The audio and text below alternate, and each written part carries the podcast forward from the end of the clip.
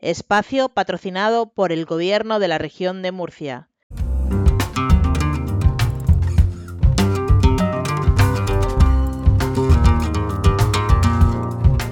Hasta el rabo todo toro con Cándido Martínez y Manolo Guillén. Es Navidad y no vamos a tomar disgustos, pero ¿habéis escuchado esta semana todos la noticia de que hay 9 millones de perros en España? No tenemos absolutamente nada en contra de los perritos, ni de los gatitos, ni de cualquier género de mascota, pero no deja de ser una amenaza para la tauromaquia lo mucho que ha avanzado y lo que sigue avanzando la industria animalista sin que nos demos prácticamente cuenta. A mí me encantan los perros, no tengo porque no tengo la casa preparada para tenerlo. Llamadme raro, pero mi padre siempre había tenido los perros en la finca de un vecino y a mí no me gusta eso de tener al perrito sentado en el sofá. En fin, a lo que iba, que hay una gran parte de la sociedad que se pone a favor de las mascotas y se creen que un toro bravo es también una mascota y así es imposible que puedan comprender el mensaje de una corrida de toros. En esas estaba de compras navideñas en unos grandes almacenes el otro día y en la sección de libros, ¿saben cuántos libros de temática taurina encontré nada más y nada menos que tres, que ya es un exitazo, tres libros de toros. Pero ¿saben cuántos libros de animalitos y mascotitas editados por fundaciones animalistas había? Una estantería entera. Así que ellos sí están sabiendo promocionar y divulgar su mensaje mientras nosotros, los taurinos, seguimos peleándonos los unos con los otros y sobre todo no aprovechando las bondades que nos ofrece el sistema. A quien se le diga que nos vamos a seguir perdiendo de ver juntos en un cartel a Daniel Luque y a Roca Rey en este 2024, no van a estar ni en Falla Juntos, ni en Domingo de Resurrección, ni nada de nada. Y yo a esto lo llamo errores del sistema. Nos perdimos la apasionante época que podían haber brindado a la tauromaquia Pablo Hermoso y Diego Ventura como rejonadores. Nos perdimos igualmente lo que podía haber sucedido de esa confluencia de José Tomás y Morante de la Puebla. Si hubieran coincidido más, se podía haber marcado una época. ¿Y hasta cuándo nos vamos a seguir tragando errores del sistema? ¿De verdad que no tiene arreglo lo de Luque y Roca para anunciarlos juntos con normalidad en las ferias? Desde aquí un mensaje a todas las partes. Por favor, señores, dejen de mirarse el ombligo y miren un poquito por la fiesta, aunque solo sea porque estamos en Navidad. Sean bienvenidos a la edición número 47 del podcast Hasta el Rabo. Todo es toro. Saludamos ya a Cándido Martínez. Cándido, ¿qué tal? Hola Manolo, feliz Navidad. Pues nada, muy bien, aquí estamos. Oye, ¿escuchaste el otro día el villancico de Bertino Borne y Martín Pareja Obregón en el hormiguero? Pues mira, te voy a decir una cosa. La letra es de Martín Pareja Obregón y creo que es eh, de lo más bonito que he escuchado hace muchos años, ¿no? Porque no se olvida de la Navidad, pero tampoco se olvida del mundo del toro. Y eh, a todo eso lo junta con Triana y ha sacado una versión de un villancico extraordinario que, bueno, que es el segundo villancico que en su vida ha grabado Bertino Orbone porque le ha encantado la letra.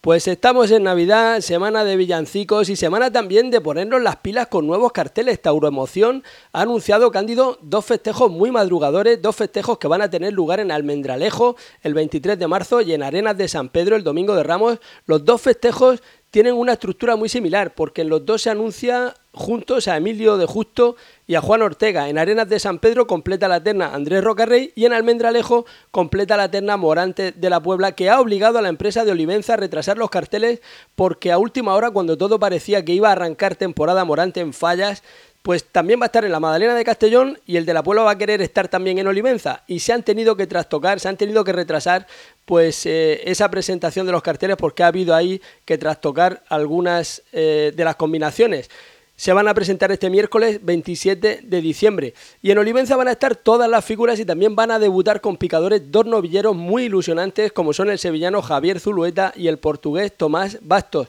Donde no va a estar Morante es en la Feria del Milagro de Illescas. Ya lo avisó aquí el empresario Massimino Pérez y sí estarán Fernando Adrián flanqueado por José María Manzanares y Andrés Rocarrey y también habrá una corrida de rejones. Eso va a ser el fin de semana del 9 y el 10 de marzo. Y en la localidad onubense de Lucena del Puerto se anunciado, Cándido, a Alejandro Conquero, el torero que recibía esa terrible cornada en Cenicientos en agosto de, este 2023, pues eh, va a volver a enfrentarse a la misma ganadería con, con la que resultó corneado en aquella ocasión. Recordemos que tuvo que venir incluso un helicóptero para trasladarlo desde la plaza hasta el hospital, que no es otra que la ganadería de Prieto de la Cal.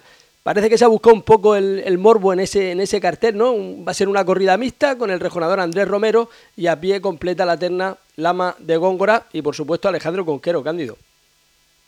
Pues sí, hombre, la verdad que el principio de temporada va a ser muy potente este año, ya que tenemos la Semana Santa muy pronto en marzo y se junta Castellón, Falla, Sevilla y, bueno, y la verdad que también Olivenza y alguna Valdemorillo, es que se van a juntar un montón de, ferias, ¿no? Y es verdad que, bueno, pues los toreros empiezan a caminar, pero bueno, los carteles rematados, excepto los que Alberto García hace con Emilio de Justo, los demás es todo Roca Rey, Morante de la Puebla, Manzanares, y no salimos, no terminamos de salir de ahí.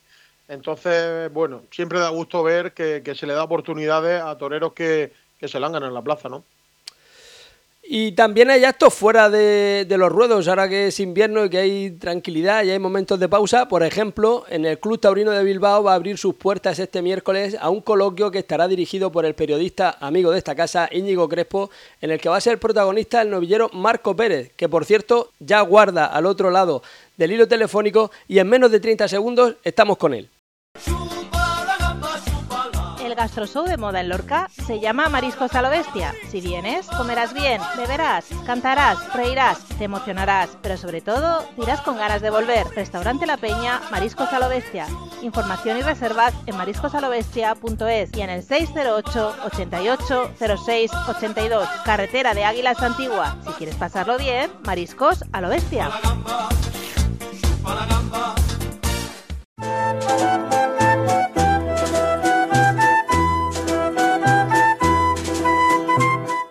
Cándido, hoy es un día muy especial para nosotros porque además de ser el día de Navidad, el día en que se emite este podcast, aunque lo estamos grabando unos días antes, porque obviamente hoy día de Navidad estamos todos en nuestros hogares disfrutando de nuestras familias, como es un día tan especial, pues eh, hoy vamos a tener el, el gran lujo de contar como invitado, como protagonista de nuestro podcast, a un pedazo de torero, un torero joven, un torero que es novillero con picadores, pero que ha irrumpido en el panorama con una fuerza desde bien chiquitito, Cándido. Pues así es, Manolo. La verdad que tenemos una ilusión tremenda. Yo desde que era muy chiquitito ya lo seguía y me ilusionó muchísimo, ¿no? Eh, de hecho, eh, aquí en casa eh, lo vemos con un cariño. Mm, mi mamá lo veía por televisión triunfar en Sevilla y fue el triunfo de todos. Y ahora mismo, pues de alguna manera nos ha llegado a los corazones y estamos totalmente ilusionadísimos con, el futuro tan prometedor de nuestro invitado de hoy.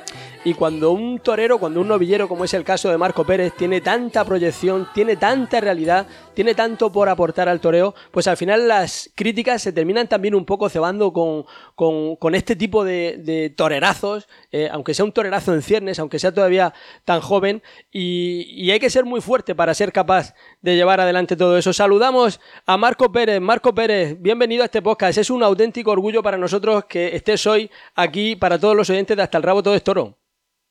¿Qué tal? Sí, la verdad que estoy muy orgulloso, y muy agradecido con vosotros porque me hayáis invitado a vuestro programa. Es todo, todo un placer y bueno, muchísimas gracias por las palabras que, me habéis dedicado con, tanto cariño. Oye, ¿y cómo llevas tú que personas más mayores que tú eh, hablen de ti pues, volcándose en elogios y, poniéndote por las nubes? Porque es que al final eh, todo el mundo habla bien de ti. Bueno, menos unos pocos. Sí, pues como te digo, todo, todo un privilegio, ¿no? Me siento muy, muy afortunado de que, de que la gran mayoría de la afición me esté apoyando desde, en realidad lo han hecho desde, desde mis inicios y lo siguen haciendo, cada vez es más la gente que, que bueno, se, me, se interesa por, por mi toreo y me sigue en las plazas, eh, ya sea de forma particular, también en mi peña taurina, que a las cuales le estoy muy agradecido por todo el trabajo que están haciendo para, para ayudarme a cumplir todos mis sueños. Y bueno, como te digo, cada día yo creo que el objetivo es entrenar y esforzarme más para, para recompensárselo a todas las personas que, que como te digo, pues dedican mucho tiempo de, de, su día, pues, pues ya sea organizar viajes para seguirme o, o simplemente a, a decirme unas palabras de, aliento que, siempre vienen bien, ¿no? Para, seguir adelante. Sabíamos que has estado una semana bastante ocupado con los estudios, tienes 16 años, ¿cursas? ¿Qué curso cursas? Estoy en primero de bachillerato. Primero de bachillerato, novillero con picadores, entrenamientos de cara a la temporada del año que viene. ¿Cómo te lo montas? ¿Cómo organizas el día a día en el invierno? Eh, hoy, por ejemplo, que ha sido un día habitual como cualquier otro, eh, por la mañana a las 8 eh, empiezo las clases en el instituto y termino alrededor de las 2 y 10 y después de comer intento estudiar, pues si tengo un examen al día siguiente, adelantar cualquier trabajo y una vez que haya terminado pues todas las tareas, que, que es lo principal, ¿no? Los estudios, eh, ya lo dedico el resto de la tarde a, entrenar, eh, ya sea con, con mi bandrillero, Elías, o si tengo algún tentadero pues por aquí cerquita, intentamos que cuadrar los tentaderos en fin de semana aunque si bien es cierto que nunca podemos hacerlo como queremos y bueno, si toca algún día por la tarde, aunque andemos más pillados con, con los temas de los horarios, pero bueno, hacemos el esfuerzo y, y lo más importante yo creo que es la, la organización, ¿no? En el día a día eh, siempre me han inculcado desde pequeño que hay tiempo para todo y, bueno, de momento lo estoy llevando bastante bien, ¿no? Y sí que es cierto que cada vez el, el nivel escolar, el, la exigencia del instituto es mayor a medida que he ido avanzando de curso y ahora cuando vengo a entrenar por las tardes también pues me queda me toca quedarme estudiando hasta hasta por la noche bien tarde pues o repasando a, alguna asignatura no pero al final eh, uno lo hace con ganas tanto entrenar como estudiar que a mí pues por suerte me, me gusta bastante no conocer siempre cosas nuevas y bueno, como te digo, si lo haces con ganas, pues, pues se disfruta y se te hace todo mucho más ameno. Hablas de la exigencia ya de las asignaturas que estás cursando en ese primero de bachillerato, pero en el toreo también hay una exigencia muy alta y hay una crítica. Bueno, aquí estábamos hablando de las bondades de Marco Pérez, pero también hay por detrás una crítica que está allí acechando y diciendo que si te cuidan demasiado, que, que es más duro, esa exigencia de los estudios o la exigencia del toreo. Sí, como tú dices, eh, hay mucha gente también que, que, bueno, no, no que esté en contra, ¿no? Sino que pues, pues critica o está en desacuerdo con la forma de llevar mi carrera o de eh, las plazas en las que toreo, de sobre todo los temas de rivalidad.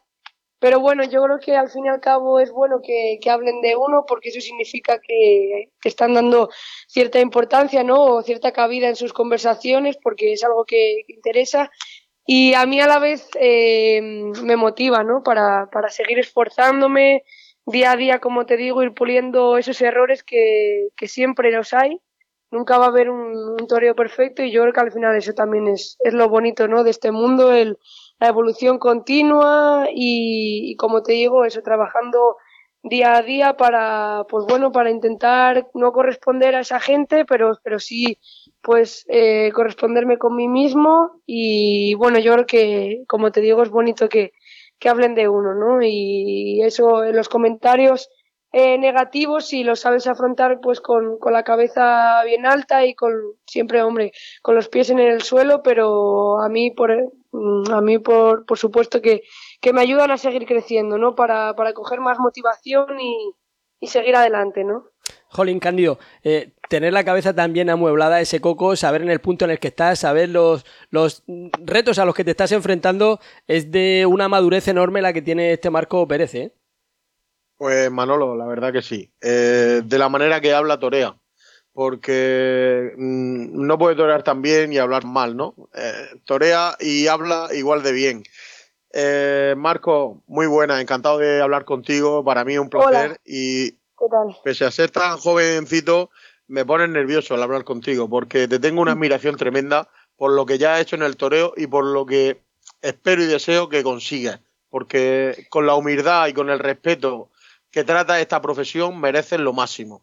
Al, al hilo de todo esto que te estoy comentando, eh, este año toreabas en, debutabas en las dos plazas más importantes del toreo como Madrid y Sevilla dos tardes totalmente distintas, supongo, para ti. Pero ya este año volveremos, pero ya de novillero con picadores. ¿Cómo afrontas eh, esa, esa vuelta a esas dos plazas tan importantes que tanto te han dado en tu carrera hasta el momento? Sí, bueno, lo primero agradecerte tus palabras, ¿no? Oye, bueno, me llenan de satisfacción oír a aficionados como vosotros, ¿no? Que, que me tratan con tanto respeto y admiración, aunque bueno, como os digo, eh, yo creo que, que, me queda todavía muchísimo por, por, conseguir, aunque sí es cierto que, que bueno, tengo la gran suerte de haber salido ya por la Puerta del Príncipe y la Puerta Grande respectivamente de Sevilla y de Madrid a, mi corta edad y me siento orgulloso por ello. Y respecto a tu pregunta, pues la verdad que este año eh, Madrid sí que a lo mejor me queda un poco grande, ¿no? Eh, acabo de debutar al fin y al cabo en el pasado octubre eh, con picadores y yo creo que para ir a Madrid a día de hoy pues que sale el novillo más grande que nunca, la, gente es más exigente, el, aficionado más exigente que nunca, se necesita todavía mucho más rodaje y, más preparación, aunque bueno, Sevilla tampoco, tampoco lo descarto, ¿no? Madrid sí que lo veo más difícil, pero Sevilla lo veo un poco quizás más, bueno, más fácil de que vaya, ¿no? Aunque no, no se sabe todavía y, y, bueno, como, como dices, es difícil, ¿no? El volver a, a, estas dos plazas, las más importantes del mundo, si cabe, después de, de, haber dejado el listón tan alto, ¿no? En mis anteriores actuaciones.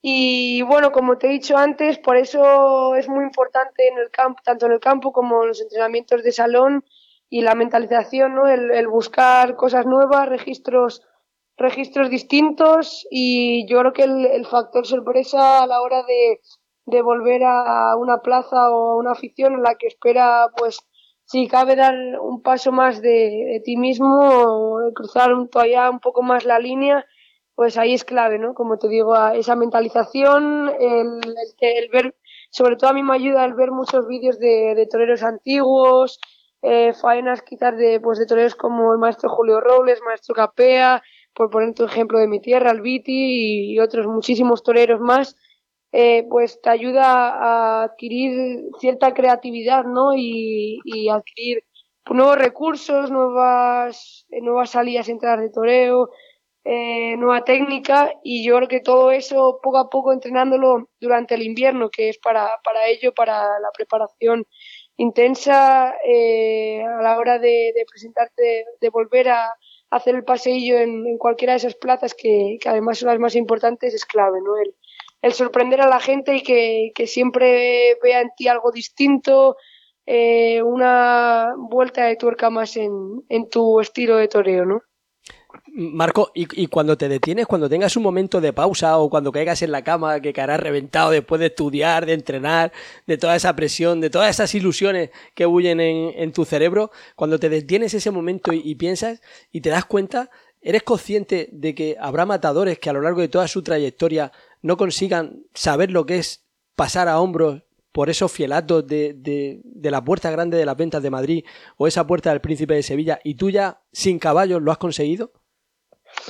Eh, muchas veces lo pienso, sobre todo cuando a lo mejor estoy...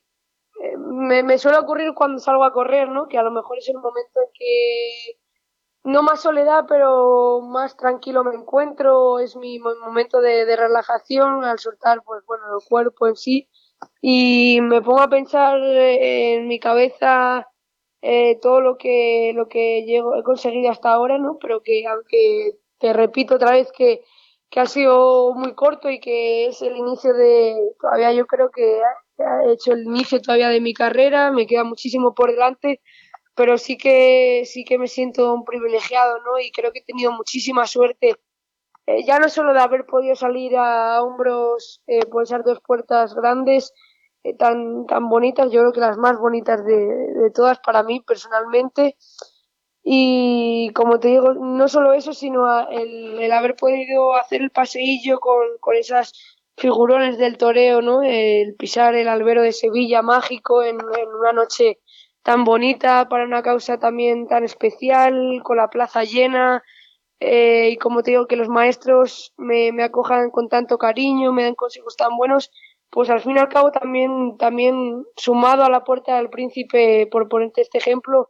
eh, si cabe, engrandecen más esa, esa, esa noche, ¿no? Es, eh, yo creo que el, el, conjunto fue muy bonito y si cabe luego la puerta del príncipe la corona a, a, todo un día soñado, al igual que en Madrid, ¿no? Ya no es solo la puerta grande rodeado de tantos jóvenes aficionados que me llenó de, de ilusión, sino el, el tener la, la oportunidad, ¿no? De, de, a mi corta edad, pues haber podido hacer el paseillo en solitario y que hubiese una respuesta de, público tan, tan fuerte, pues es lo que, lo que me hace mucho reflexionar, ¿no? Acerca de, de, de, la suerte que tengo, aunque luego si bien es cierto que los resultados de las puertas grandes, pues eh, lógicamente son fruto de, de mucho trabajo detrás, de muchas horas quizás de no encontrar también, de plantearte, pues, el torando quizás de salón, no sentirte a gusto un día, irte a lo mejor no tan contento para casa, estar toda la noche dándole vueltas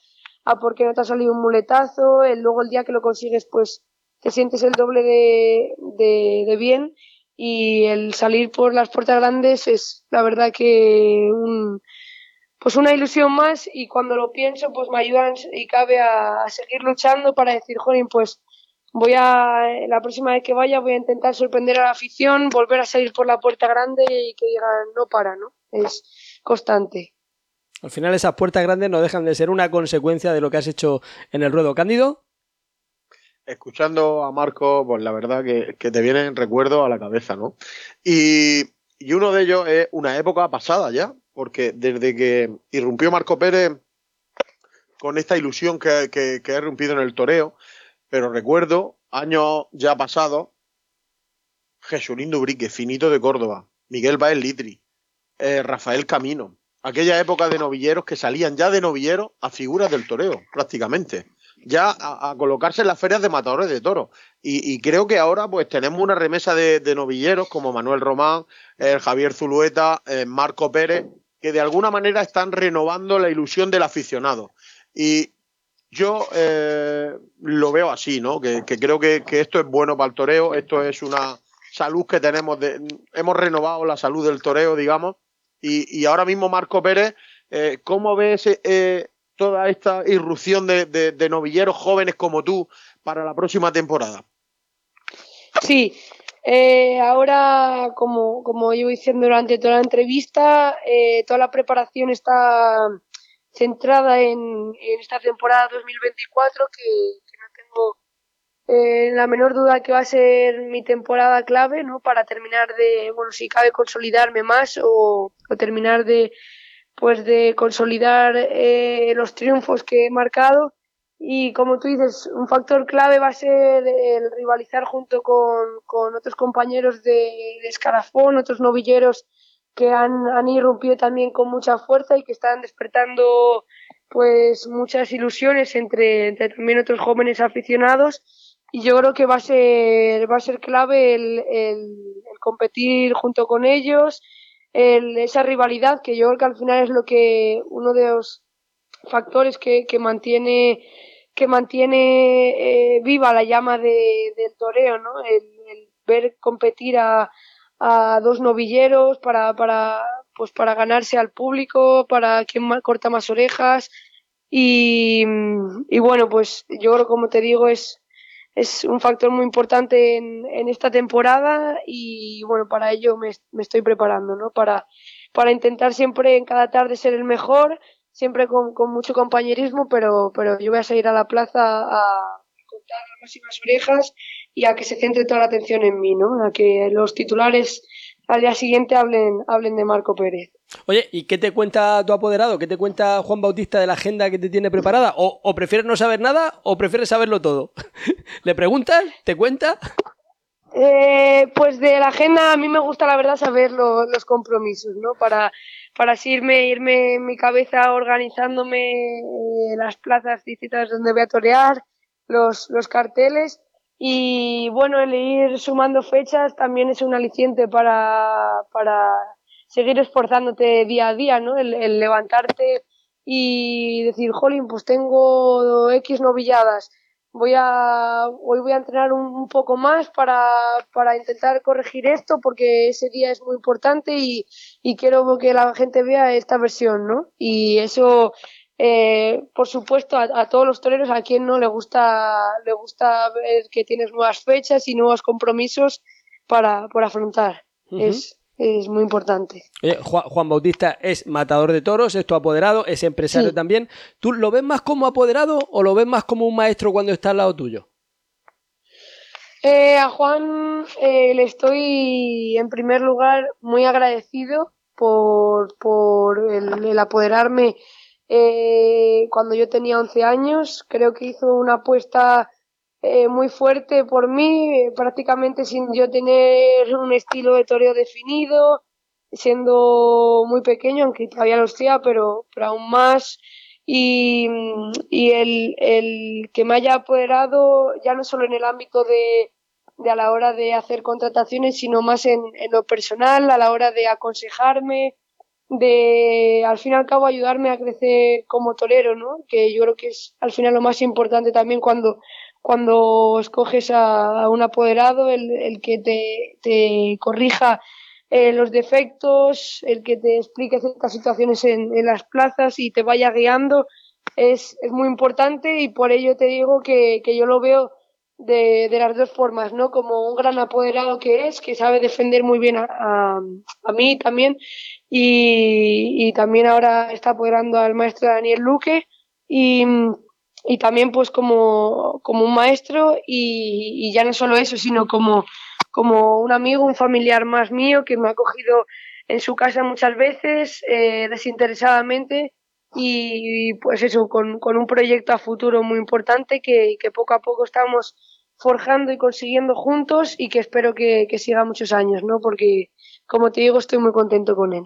Hombre, el tándem Juan Bautista Marco Pérez, Marco Pérez Juan Bautista es un auténtico lujo. Oye, Marco, no queremos abusar ya mucho más de ti. Sabemos muchas no cosas, sabemos muchas cosas de ti, pero no sabemos con qué edad te pusiste delante por primera vez y cómo fue aquello. ¿Tú qué recuerdas? Pues sería muy pequeño. Eh, sí, la primera vez que me puse delante solo de de un becerro, fue en este caso, me acuerdo que el, el becerro tenía 15 días, fue en, en, la ganadería de Pedraza de Yeltes, eh, y bueno, yo recuerdo que eh, esa mañana, porque creo, fue, creo recordar fue por la tarde, pues yo tenía eh, el gusanillo de decir, jolín, si yo, si yo, no sé, pegarle un lance a un, nunca le he pegado un lance a una becerra o nunca le he pegado un muletazo, como espero que, que me lleven cogido, que me ayuden porque yo no tengo ni idea.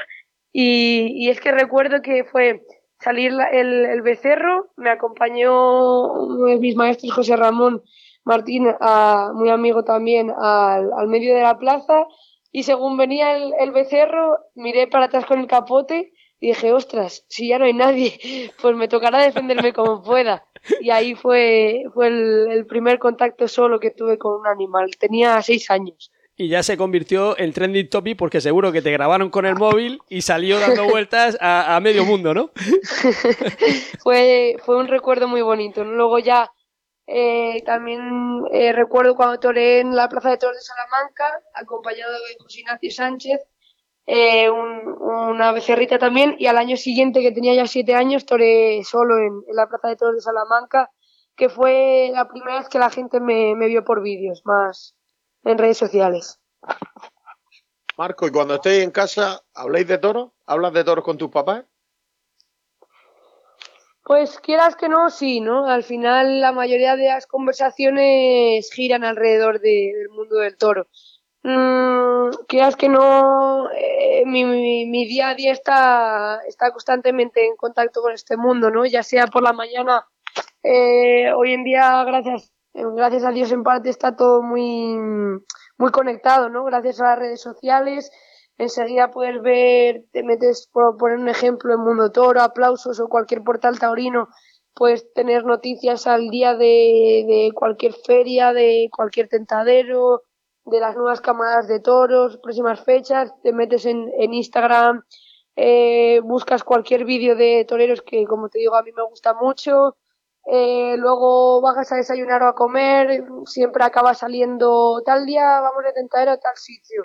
Has visto el vídeo de tal, tenemos que corregir esto, luego por la tarde vamos a entrenar. Eh, al fin y al cabo, yo creo que la mente de, de un torero tiene que estar pues no todas las horas del día, pero sí que pensando constantemente en, el toro. Y luego por la noche, cuando parece que descansas, pues te, te, duermes soñando en una faena, en una plaza. Y bueno, al fin y al cabo también, también es bonito, ¿no? El estar metido. Por supuesto hay ratos en los que es necesario desconectar con tus amigos, con tu familia, pero habitualmente sí, sí estoy pues pensando constantemente en todo. ¿Y tus amigos? Los que de alguna manera tienen las conversaciones pues de fútbol, de, de las amigas, de, de, lo típico, ¿no? De tu edad. Eh, ¿Ellos qué te dicen? ¿Cómo te ven?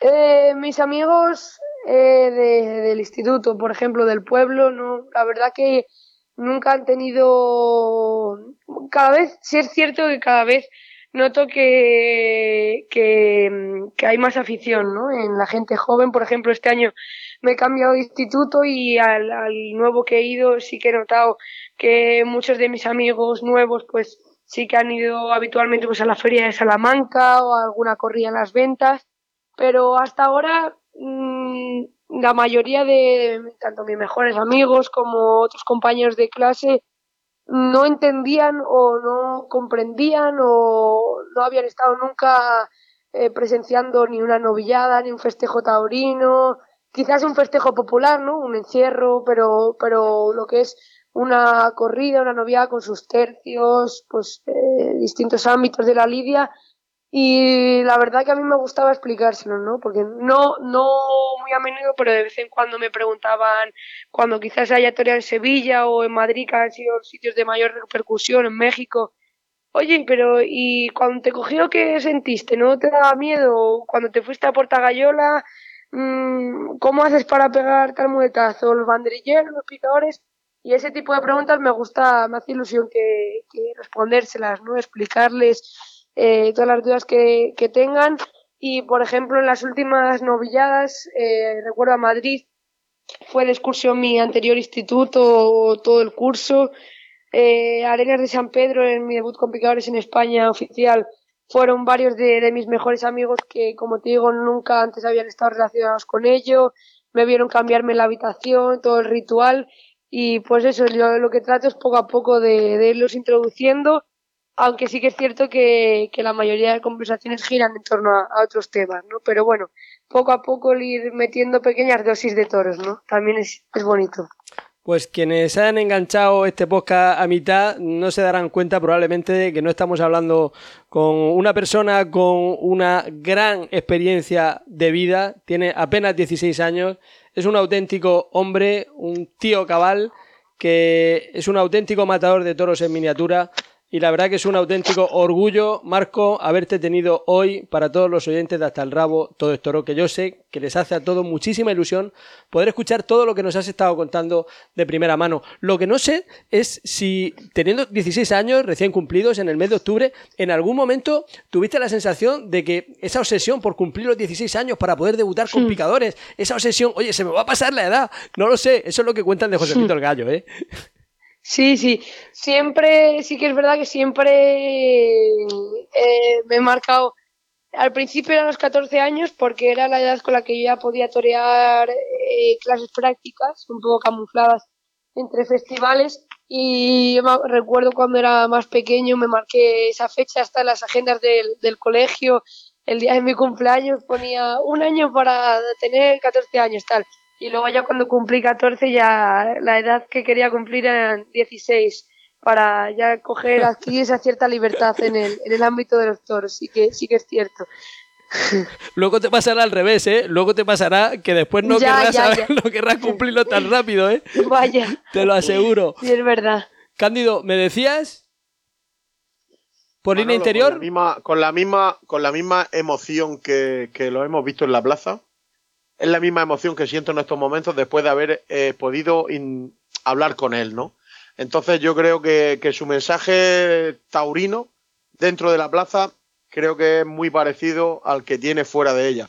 Así que eh, mi humilde, con un humilde aficionado y profesional, te deseo lo máximo eh, para ti, Marco, porque, porque de verdad que, toreros como tú son los que necesita la fiesta y seguro y, espero y deseo que muy pronto tenga el lugar que merece en el toreo. Muchas gracias. Ha sido todo un placer. He estado de las entrevistas que más a gusto me he sentido. Y nada, ojalá que nos podamos conocer en, persona. Pues seguro que sí. Marco, la próxima es. Eh, la primera novillada que tengo el año que viene, si Dios quiere, es el 12 de febrero en Mérida, Venezuela, con los maestros Alejandro Talavante, eh, Colombo y el rejonador Francisco Javier Rodríguez. Y luego ya en España, eh, la primera es el 28 de febrero en Andújar con eh, Manuel Caballero y Manuel Román. Que también están haciendo los deberes este invierno, están con el cuchillo entre los dientes esperando a que llegue la fecha. Eso van también marcando las hojas en el calendario, ¿sabes? Así es.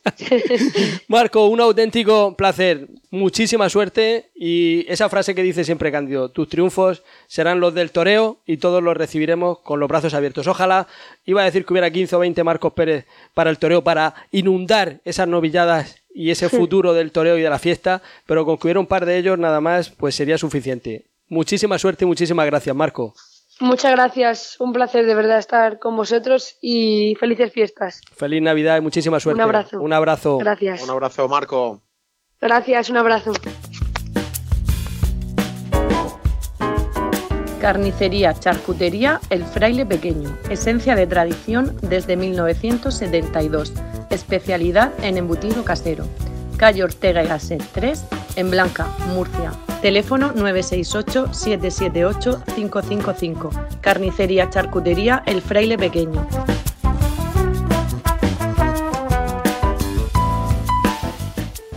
Estamos de cumpleaños, el maestro José Ortega Cano cumple 70 años, así que el paseillo por la historia del toreo que nos trae cada semana nuestro querido abogado Hilario Campoy va dedicado íntegramente a la trayectoria de aglosar la figura de un grande como el maestro José Ortega Cano. Hilario, es tu turno.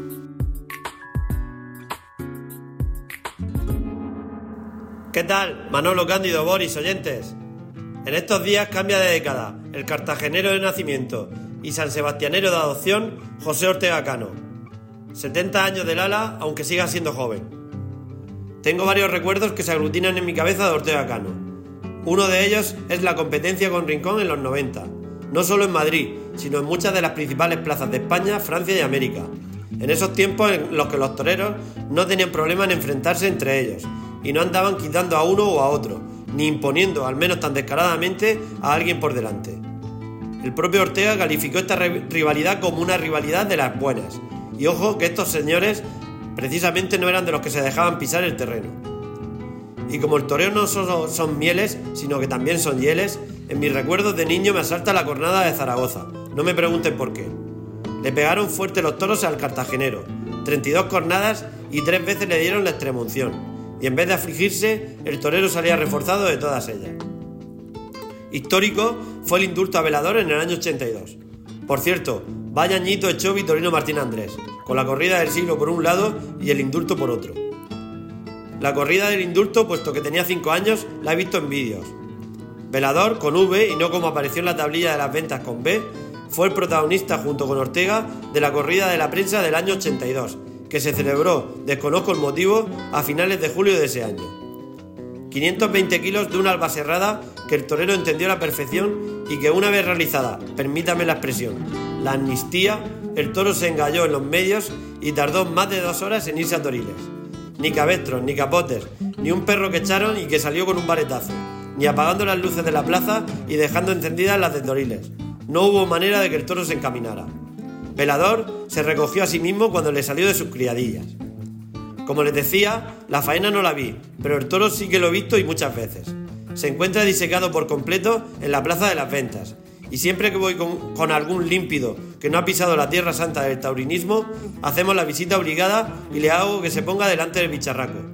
Algunos, ni estando disecados, se acercan mucho, y la verdad es que impone aun siendo un cuerpo inerte.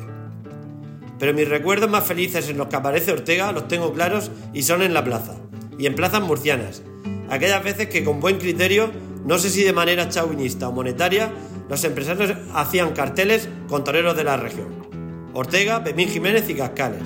Ese cartel se repetía de vez en cuando por la fértil tierra de la región de Murcia en los años 80. Insisto, no sé si buscando la afluencia de cartageneros, lorquinos y murcianos, lo hago en el orden del cartel para que no se ofenda nadie, o por señalar de buena manera a nuestros toreros. Qué bonitos eran esos carteles y qué rivalidad, al menos en apariencia sana, se vivía en aquellas corridas. Y ahora que lo estoy pensando, se podría hacer otro cartel murcianico que, creo que podría ser de gran interés para los aficionados. ¿Qué les parece Rafaelillo, Paco Ureña y Antonio Puerta? La ganadería la tenemos clara y es de color cárdeno. Dicho esto, y felicitando al maestro Ortega Cano por su cumpleaños, viva Murcia y sus toreros murcianos. Señoras y señores, tomen nota, feliz Navidad para todos y hasta el próximo paseillo.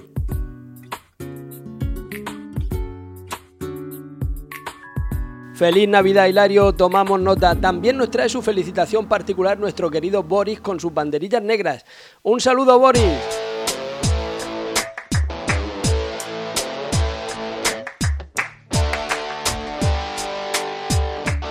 Un saludo radioyentes, Hilario Manolo Cándido. De toros no me apetece hablar mucho, la verdad. Estoy con inventario y estoy me cago en sus consagrados. Pero bueno, algo habrá que decir, ¿no? Como la lista esa de la Asociación del Toro de Madrid. Pues nada, que muy larga. Resumiendo, todos queremos variedad ganadera, pero todos, todas y todes, sin dudarlo. Y variedad ganadera es la que tiene calaspar, la que más. Pero vamos, indiscutible. Y no voy a decir las ganaderías que no las tengo delante. Pero la que más. Tiene blando, blandete, mm, encastado, correoso, tiene un poco de todo. O sea, como un buen menú, que es lo que tiene que tener una feria. La de Azpeitia, pues, pues bueno, eh, el otro día vi un cartel donde venía Charro de Yen y el 21 de agosto, que no me cuadraba, Charro de Yen motivaría a verlo, Atanasios, y ahora ponen que va Loreto Charro, que es, pues yo qué sé, pues sucedáneos de Garci Grande y de Felipe Lafita y de yo qué sé, pues no motiva nada. Nada de nada. Radioyentes, que todos queremos lo mismo. Todos, todas y todes, variedad ganadera. Y punto. Y ya está. Y no hay más y deseo que tengáis mucha salud, que engordéis 10-12 kilos en las navidades, venga a comer, venga a beber, como Dios manda. Por el niño Jesús que está en el Belén. Lere, lere, lere. y poco más. Radioyentes, Dios mediante. Siempre, por si acaso con los ateos enfada, Hilario Manolo Cándido. Hasta el año que viene. ¡Salud!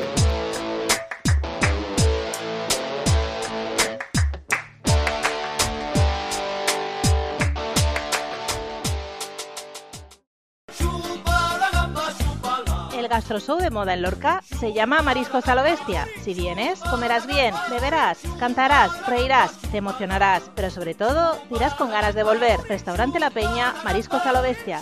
Información y reservas en mariscosalobestia.es y en el 608 88 06 82. Carretera de Águilas Antigua. Si quieres pasarlo bien, Mariscos a lo Bestia.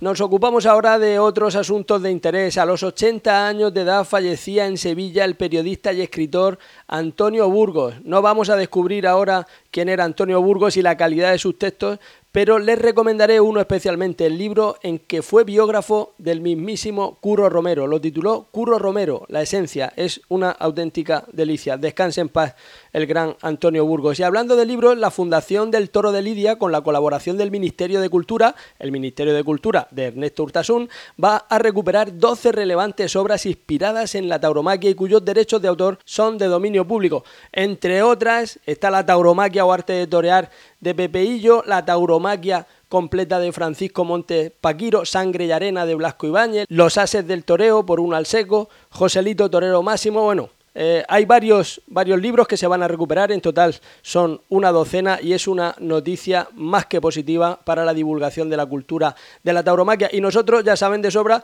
que hemos organizado todo este podcast para hablar única y exclusivamente de mi libro. Mi último libro, que es Ahora que todos somos morantistas, un recorrido por la apasionante trayectoria de Morante de la Puebla. Un libro editado lujosamente por Satine con más de 80 fotografías, muchas de ellas inéditas, de los mejores fotógrafos que han retratado la carrera absoluta de José Antonio Morante de la Puebla. Se puede comprar por Amazon o pedírmelo por privado.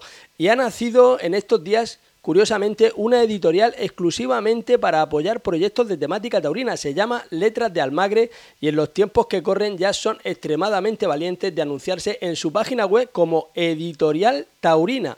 Y sus fundadores se definen como un grupo de aficionados que nos embarcamos en la locura de potenciar las letras taurómacas. Añaden que estamos convencidos de la existencia de múltiples documentos que permanecen ocultos y merecería la pena compartir. Pues vamos a ello, así que todos los que tengan algún manuscrito pueden contactar con letras de Almagre a través de su página web. Y Juan Toro retoma ahora las retransmisiones taurinas en su programación. Esta semana van a televisar la Feria Colombiana de Cali, también van a estar en enero en las plazas mexicanas de Mérida y Morelia y además de Sevilla y Madrid, las ferias más importantes de la temporada, ya tienen también el acuerdo firmado para televisar los Sanfermines de Pamplona.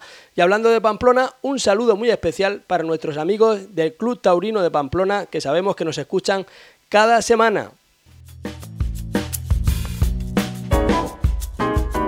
Carnicería, charcutería, El Fraile Pequeño. Esencia de tradición desde 1972. Especialidad en embutido casero. Calle Ortega y Gasset 3, en Blanca, Murcia. Teléfono 968-778-555. Carnicería, charcutería, El Fraile Pequeño.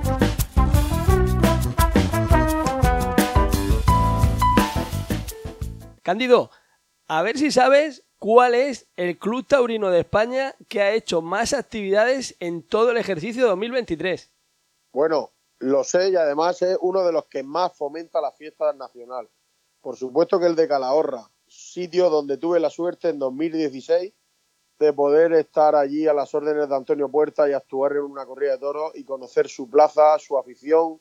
Y te, y te digo, Manolo, que deseando de volver deseando de volver a Calahorra y, disfrutar de sus gentes, que, que, fue un auténtico lujo, Manolo. Pues saludamos a su presidente, a Miguel García, presidente del Club Taurino de Calahorra. Bienvenido a este podcast. Muy buenas, ¿qué tal a todos? Muchas gracias y un placer siempre hablar de toros. Hombre, el placer también es nuestro. Sabemos que es la entrevista número 49 en la que participas en este año 2023 que ahora prácticamente termina. Yo te había prometido que después de todas las actividades que llevabais haciendo durante todo el año, quería que fuera la última entrevista que hicieras en el año, ¿eh? Ya te comprometes a no hacer ninguna más con otro medio, ¿eh? El compromiso y la palabra de una persona es fundamental y yo me comprometí y sí, es la última entrevista de este año ilusionante 2023. Esto no es más que una anécdota, pero lo que sí que es importante, Cándido, es la gran cantidad de actividades que han hecho durante todo el año. No han parado viajes, excursiones, ir a festejos, actividad luego en la propia Calahorra durante todo el año. Cuéntanos, Miguel, ¿qué es lo más llamativo de lo que habéis conseguido este año? Pues lo más llamativo y lo más ilusionante, como, como decía, ¿no? de este 2023 es que en este año el Club Taurino de Calahorra, eh, esta asociación tan maravillosa de la cual me siento orgulloso de presidir, cumplía 60 años de su fundación, con lo cual no es una fecha cualquiera y menos tratándose de una asociación taurina con los tiempos que nos corren. Así que era motivo de celebración, era motivo para alegrarse y sobre todo de hacer muchos actos para los socios y para los no socios.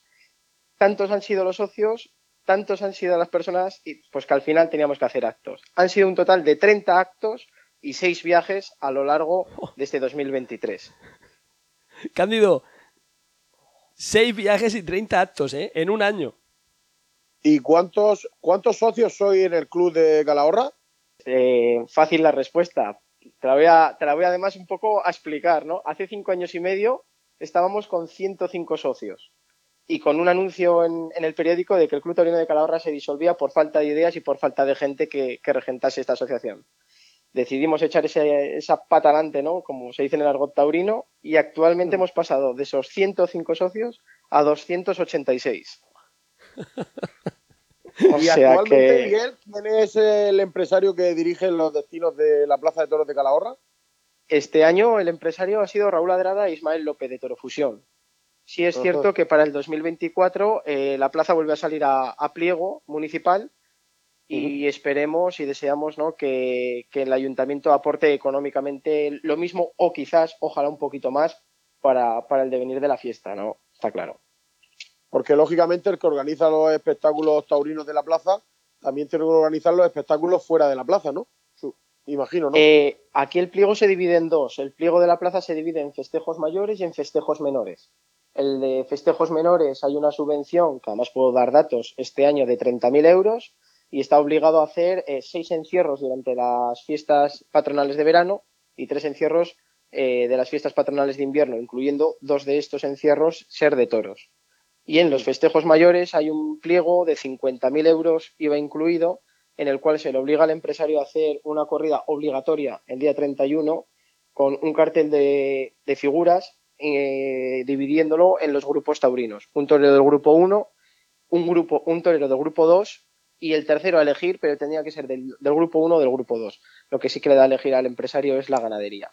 Eso mínimo. Hombre, todo, todo lo que yo, Miguel, sumar. Yo, mira, yo, Miguel, que lo veo de categoría, que, que, que los políticos, en este caso los ayuntamientos, se mojen en ayudar eh, a fomentar la afición y la fiesta de, los toros en su pueblo, pero eh, el abanico de, toreros que, puedan o no ir a, Calahorra, por supuesto, que son los que decida el empresario junto con vosotros, pero siempre eh, es bueno darle oportunidad a los jóvenes, a los que triunfan, a los que no han toreado, que no están en el grupo 1 o en el grupo 2, pero que, que tienen algo de aliciente ¿vale? lugar a Porque de alguna manera, eh, de, toda la vida se ha dicho que dos figuras y el del pueblo, o dos toreros de nombre y el del pueblo, de alguna manera para abrir los carteles y para darle oportunidades a toreros que tienen la oportunidad de torear menos. Así es. Miguel, eh, de todo lo que has comentado, mm, aparte de esa gran actividad que os habéis puesto a ser el Club Taurino de Moda del año, en el Club Taurino de, Calahorra, lo que más me llama la atención es ese impulso tan grande que habéis conseguido de número de socios justo después de venir de estar prácticamente en, en un momento de disolución, ¿no? ¿Cómo se consigue eso? ¿Cómo se consigue llamar a tantas puertas y tratar de involucrar a tantas personas? Porque imagino que habrá personas de todas las edades ahí en ese grupo, ¿no? Sí, así es. Y lo que más me ha sorprendido es la gente joven que se ha hecho, se ha hecho socia, se ha animado, ya sea por amistad, ya sea por ilusión, ya sea por acudir a los viajes o ya sea por, por ir a cualquier acto, ¿no? Sí es cierto que ahora mismo de los 286 socios, unos 70 socios son menores de 35 años, con lo cual es una alegría mm, para los tiempos que corren en el mundo taurino de que la gente siga ilusionada y que siga defendiendo eh, esta fiesta, pero sobre todo que apoye económicamente a una asociación en este caso para poder seguir haciendo más y más actos, más y más viajes. ¿no? Ha sido un año muy ilusionante, ha sido un año muy complicado este 2023, pero no ha sido tan complicado como en los inicios cuando cogió esta junta directiva el club. Porque, claro, eh, te lo dejan a mitad de año sin haber realizado ningún acto, con solo 105 socios, y había que echar esto para adelante, eh, pues a base de trabajo, de esfuerzo, eh, muchísimo sacrificio y tirar de una buena lista de agenda para que te ayuden a hacer actos, para eh, tener por lo menos esa visibilidad a nivel nacional. Sí es cierto que con los medios de comunicación tenemos una gran amistad con absolutamente todos, no estamos enemistados con ninguno y nos hacen un gran trabajo promocionando y, y, difundiendo todos nuestros mensajes y todos nuestros actos. ¿no? Entonces es un apoyo bastante importante en nuestra ciudad que todos los medios eh, se, echen a la espalda todo nuestro trabajo y nos lo promocionen. Pues los de vuestra ciudad y también los de toda España, como es este podcast, que aunque lo hacemos desde Murcia, lo hacemos con vocación nacional, desde Murcia para el mundo. Y muy agradecido, Miguel, de que hayáis estado hoy aquí con, ante todos nuestros oyentes para poder contarles de qué manera sois capaces de, de involucraros y de apostar por la tauromaquia. Miguel, un abrazo muy fuerte. Nos vemos pronto por Calahorra. Muchísimas gracias, invitados para cuando quieran. Y antes de despedirme, me gustaría agradecer la labor de absolutamente todos los que han pasado por este Club Taurino de Calahorra en los 60 años de historia, sus 12 presidentes, sus 38 reinas, todos los socios, todas las juntas directivas y especialmente a la mía, que es la que me tiene que soportar todos los actos. Muchas gracias a ustedes y larga vida a la fiesta de los toros. Espacio patrocinado por el Gobierno de la región de Murcia. Hola, soy Paco Ureña y yo también escucho el podcast hasta el rabo, todo el toro. Un saludo.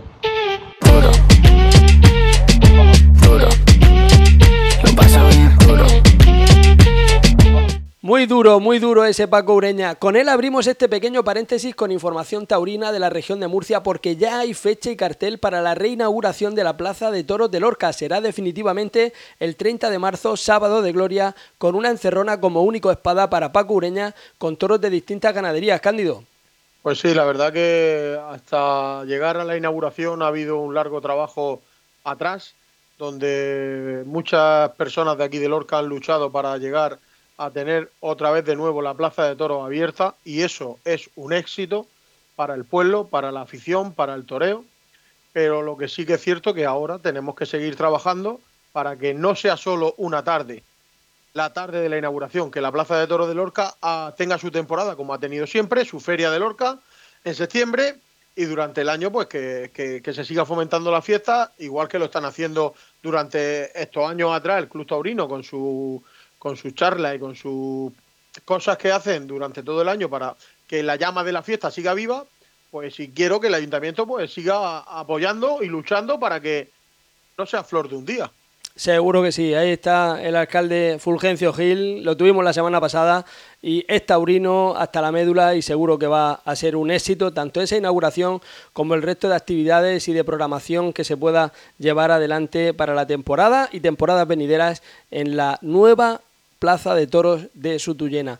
Y en Calasparra ha muerto Joaquín Caballero, el propietario de la Plaza de la Caberina, que ahora va a pasar a manos del ayuntamiento de la localidad. Él y su hermano recuperaron el coso cuando estaba absolutamente derruido hace varias décadas y ahora la plaza mira al futuro con esa compra por la que va a pasar a ser manos de todos los calasparreños, va a pasar a ser manos del ayuntamiento, propiedad municipal. Desde aquí un abrazo muy fuerte a la familia Caballero y un recuerdo muy especial a la memoria de un apasionado del toreo como fue don Joaquín Cándido. Hombre, está claro que, Calasparra tiene un sello especial taurino y Joaquín puso su granito de arena en aquel momento para hacer algo bonito, que era fomentar la fiesta desde las novilladas. Conseguir hacer una feria de tantas novilladas durante tantos años no ha sido fácil, han pasado muchos empresarios, pero sí que es cierto que los últimos años eh, Pedro Chicote y Óscar Fernández están haciendo un trabajo excepcional junto con el ayuntamiento y, lo que hace falta que dure muchísimos años más, ¿no? Porque todos los años tienen una cita todos los novilleros en Calasparra. Pues ya se conoce precisamente el elenco ganadero que tiene reseñado Pedro Pérez Chicote para la temporada en Calasparra. Habrá seis novilladas, seis en el mes de septiembre, con ejemplares de, tomen nota, de las ganaderías de Pincha, de Pedrés, Los Chopes, Galache, Valdellán y Clairac. Mucho toro de Salamanca, Cándido. Veo hay muchas ganaderías salmantinas yo creo que ha mejorado muchísimo la feria. En, cuanto a ganadería, la de Valdellán, que he tenido ya amigos que la han visto en el campo, es una auténtica preciosidad. Y seguro que cuando llegue el mes de septiembre, pues va a ser una de las novilladas de la feria. No tengo ninguna duda. Y bueno, han apostado por una novillada eh, como la de los chospes, que ya entran otro tipo de novilladas, ¿no? La del pincha, pues está viniendo los últimos años y están dando buenos resultados. Y bueno, la mamía de Clairás creo que es la primera temporada que viene a Las Parras. Y la verdad que han, que han pegado un giro en cuanto a ganaderías más toreables en Calasparra y creo que ese es un acierto. Después investirán más o investirán menos. Pero de momento, sobre el papel, eh, el elenco ganadero que viene a Calasparra para mí es un auténtico acierto por parte de la empresa.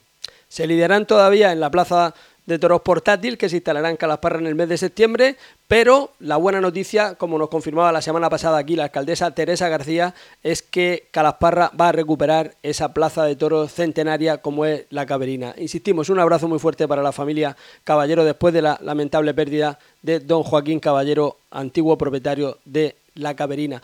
Y nos quedamos en Calasparra porque otro calasparreño, Pascual Bellina, bueno, un calasparreño internacional porque es figura máxima de los banderilleros de los hombres de plata en su modalidad como tercero, pues Pascual ha salido de la cuadrilla de Pablo Aguado, su lugar lo va a ocupar el que fue tercero de Morante de la Puebla durante muchísimas temporadas como es Francisco Javier Sánchez Araujo, pero el destino de Pascual es todavía una incógnita, pero seguro que será una figura del toreo, además de que siempre acompañará por supuesto a Rafalillo el día que tenga fecha libre.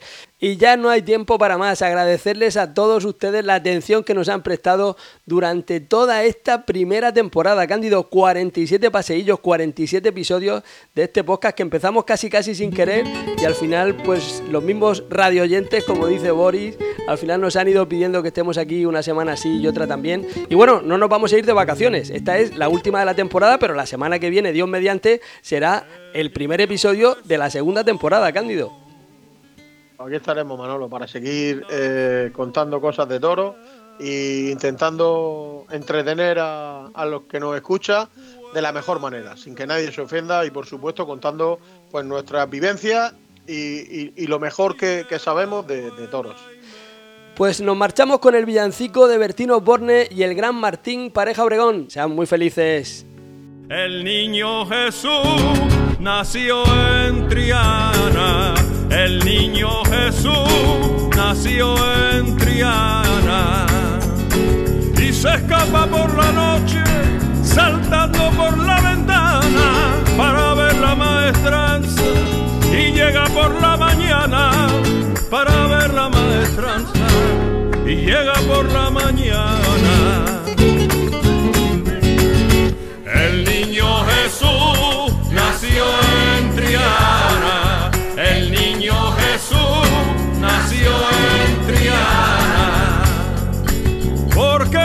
Ser torero y disfrutar en la plaza y abrir esa puerta grande que es la más grande de España y abrir esa puerta grande que es la más grande de España.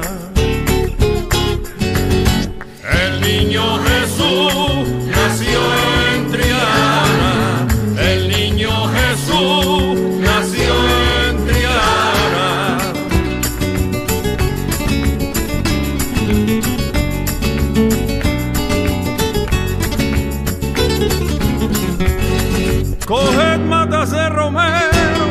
esencias que le acompañan, torear de novillero y ser maestro en la plaza, torear de novillero y ser maestro en la plaza.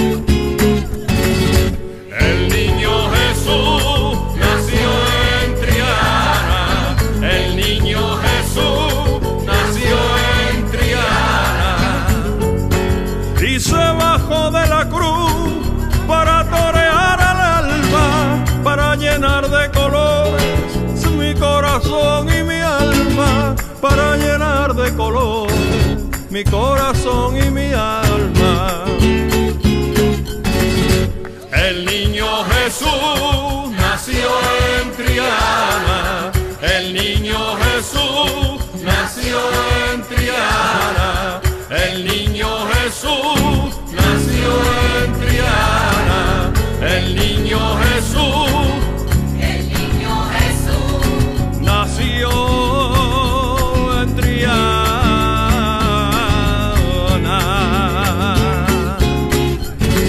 Espacio patrocinado por el Gobierno de la región de Murcia.